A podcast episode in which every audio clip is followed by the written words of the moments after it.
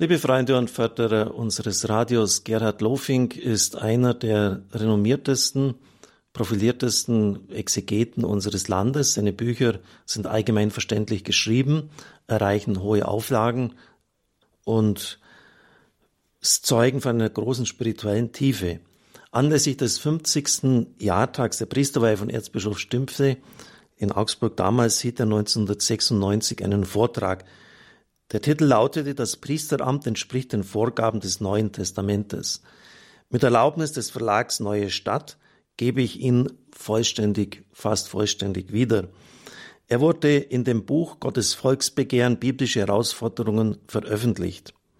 Schon damals waren die beim synodalen Weg diskutierten Themen virulent. Als Neutestamentler hat Lofing von seinem Fachgebiet her eine überzeugende Antwort gegeben, die ich Ihnen an dieser Stelle und dann einige Wochen später vorlege. Es würde mich freuen, wenn seine Ausführungen Klärung in manche heute wieder heftig diskutierte Frage hineinbringen würden. Ich zitiere ihn. Im Priesteramt bündeln sich fast alle Sorgen, die derzeit die Kirche umtreiben. Man könnte die Probleme um das Priesteramt natürlich breit gefächert und differenziert formulieren. Ich formuliere sie aber einmal ganz knapp und schlicht so wie sie heute von vielen ausgesprochen werden. Da wird erstens gesagt, im Neuen Testament gab es ja noch gar keine Priester. Die Kirche hat also das Recht, dieses Amt jeweils so zu gestalten, wie es die Verhältnisse erfordern. Da wird zweitens gesagt, wir leben nicht mehr in der patriarchalischen Welt des Vorderen Orients, in der die Frauen unterdrückt werden. Das Priesteramt muss endlich auch Frauen offen stehen. Da wird drittens gesagt, das Charisma der Ehelosigkeit kann nicht zum Gesetz gemacht werden. Priester sollten deshalb, wenn sie wollen, heiraten dürfen. Da wird viertens gesagt, Jesus wollte nicht, dass seine Jünger unter schweren Lasten seufzen. In der jetzigen Form ist das Priesteramt zu einer unerträglichen Last geworden. Lofink, ich versuche eine Antwort, und zwar in Form der These, der Antithese und der Synthese. Also erstens zur These. Sie lautet, das priesterliche Amt ausgeübt durch den ehelosen Priester, entspricht den Vorgaben und der Sinnrichtung des Neuen Testaments.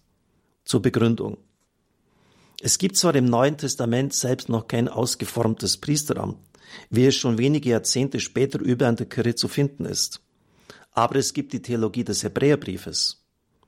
Der Hebräerbrief betrachtet Christus als den Priester schlechthin, in dessen Leben und Sterben alles frühere Priestertum Israels seine Erfüllung gefunden hat.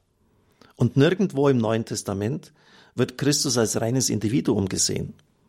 Er ist vielmehr über seine geschichtliche Einmaligkeit hinaus Urbild, Typos, Präfiguration, das heißt Vorausbild. Das heißt aber, er muss sich als Urbild in der Kirche abbilden und ausprägen.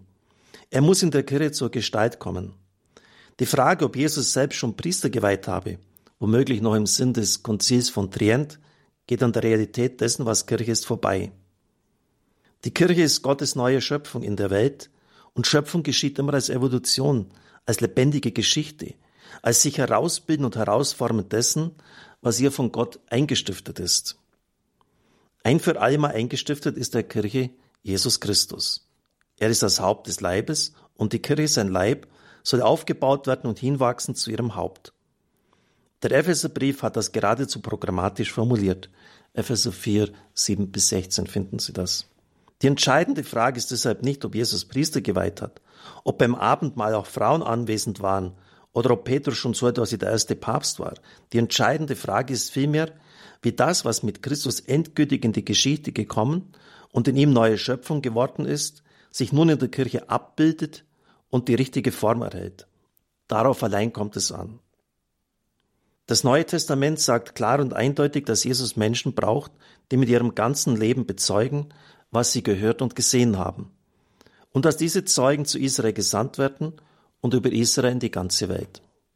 Wie mich der Vater gesandt hat, so sende ich euch. Für diese offizielle amtliche Zeugenschaft steht im Neuen Testament die Figur der Zwölf. Die Person Jesu und die Figur der Zwölf sind das Neue am Neuen Testament. Es ist eben kein Zufall, dass Jesus sofort mit dem Beginn seines öffentlichen Wirkens Jünger um sich sammelt und aus diesen Jüngern dann zwölf Zeugen auserwählt. Er schuf die zwölf, heißt es bei Markus. Die Zeugenschaft der Zwölf findet in den kirchlichen Ämtern ihre Fortsetzung. Die Gemeinschaft der Bischöfe und die Gemeinschaft der Priester um den jeweiligen Ortsbischof haben sich seit dem Ende des ersten Jahrhunderts als die Form der offiziellen, der amtlichen Zeugen für Christus herausgebildet. Und zwar in kürzester Zeit und für die gesamte Kirche. Das Zweite Vatikanum fasst eine uralte kirchliche Tradition zusammen, wenn es sagt, dass der Priester Repräsentant und Abbild Jesu Christi ist. Die entscheidende Formulierung lautet, er handelt in persona Christi Capitis, in der Person Christi des Hauptes. Presbyterorum Ordinis Nummer 2 und Lumen Gentium 10. Diese Formulierung ist sehr glücklich und sie ist ganz biblisch. Dass die Jünger, die Jesus als offizielle Zeugen zu ganz Israel aussendet, ihn selbst repräsentieren, ist bereits in Lukas 10, 16 ausgesprochen. Wer euch hört, der hört mich. Und wer euch ablehnt, der lehnt mich ab. Wer aber mich ablehnt, der lehnt den ab, der mich gesandt hat. Allerdings muss jeder Priester vor der Aussage, er handle in seiner priesterlichen Funktion als Abbild Christi zutiefst erschrecken. Denn er kennt seine eigene Schwäche und seinen Kleinglauben. Für mich liegt die entscheidende Frage nun darin, was alles zu dem Bild Christi gehört, das durch seine Zeugen abgebildet werden soll. Hier wäre natürlich vieles aufzuzählen. Gehört dazu aber auch, dass Christus ehelos war und dass er ein Mann war? Gehört beides zu der Wirklichkeit der Person Christi, die der Priester abbildet? Zunächst, die Ehelosigkeit Jesu war kein bloßes Schicksal und erst recht kein Zufall, sondern sie hängt mit der Mitte seiner Sendung zusammen. Seine Ehelosigkeit war damals wie heute ein Ärgernis. So wie heute Autoren, die mit ihren Büchern das schnelle Geld machen wollen, nicht vor der Abgeschmacktheit zurückschrecken, Maria von Magdala zur Lebensgefährtin Jesu zu machen, schreckten seine Gegner damals nicht vor der Verleumdung zurück, er sei ein Kastrierter. Jesus hat das böse Wort, er sei ja wohl doch ein Enuch, aufgegriffen und umgedreht. Er hat gesagt, ja, es gibt Menschen, die sich selbst zu Verschnittenen gemacht haben. Das heißt, es gibt freiwillig Ehelose, um der Gottesherrschaft willen. Und wer es fassen kann, der fasse es. Matthäus 19,12 Jesu Ehelosigkeit ist also kein Randphänomen seiner individuellen Lebensgeschichte, sondern hängt mit seiner absoluten Hingabe an die Gottesherrschaft zusammen, die jetzt kommt. Die Ehelosigkeit gehört in die Personenmitte Jesu. Gehört sie damit nicht auch zur Person des Bischofs und des Priesters? Wenn es denn wirklich wahr ist, dass beide in Persona Christi dem Mahl der Eucharistie vorstehen? Und als Jesus ein Mann war, ist das eine Beliebigkeit? Das Alte und das Neue Testament haben das Gottesvolk fast ausschließlich unter dem Bild der Frau dargestellt. Sie sprechen von der Jungfrau und Tochter Zion, von Israel als der Geliebten Gottes, von der Witwe Jerusalem und von der apokalyptischen Frau, die mit zwölf Sternen umkränzt ist.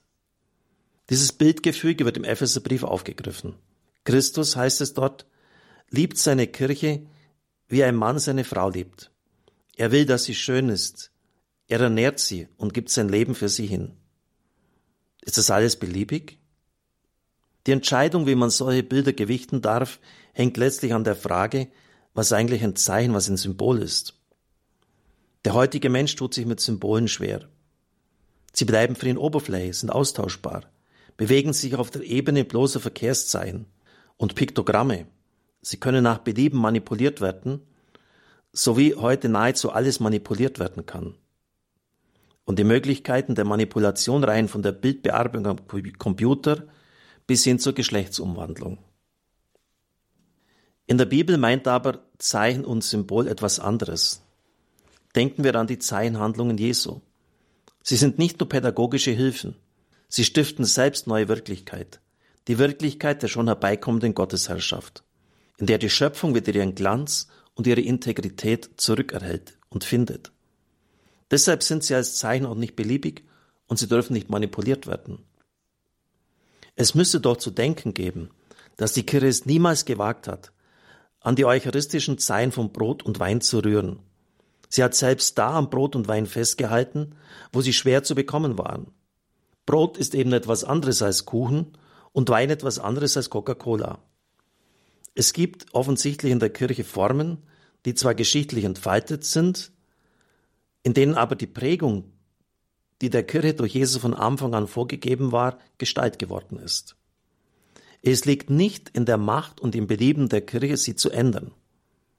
In seiner Ehelosigkeit soll der Priester die Ausschließlichkeit Jesu für die Gottesherrschaft widerspiegeln und in seinem Geschlecht die Hingabe Jesu an die Kirche als an seine einzige Geliebte. So viel zur These. Nun kommt die Antithese. Das ganze Volk Gottes ist ein priesterliches Volk. Alle Getauften und Gefirmten sind gesendet und alle, Priester und Laien, bilden in diesem Volk die neue Familie Gottes. An dieser Stelle werde ich das in einigen Wochen dann weiter entfalten.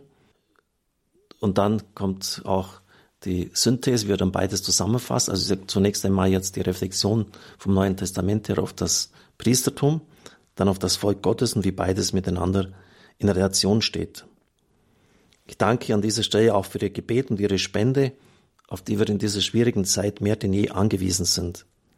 Es vergeht kein Tag, an dem ich im Gebet nicht an unsere Wohltäter denke und den Herrn bitte, er möge sie ihnen reichlich vergelten. Es segne und behüte sie der mächtige und gütige Gott, der Vater und der Sohn und der Heilige Geist. Amen.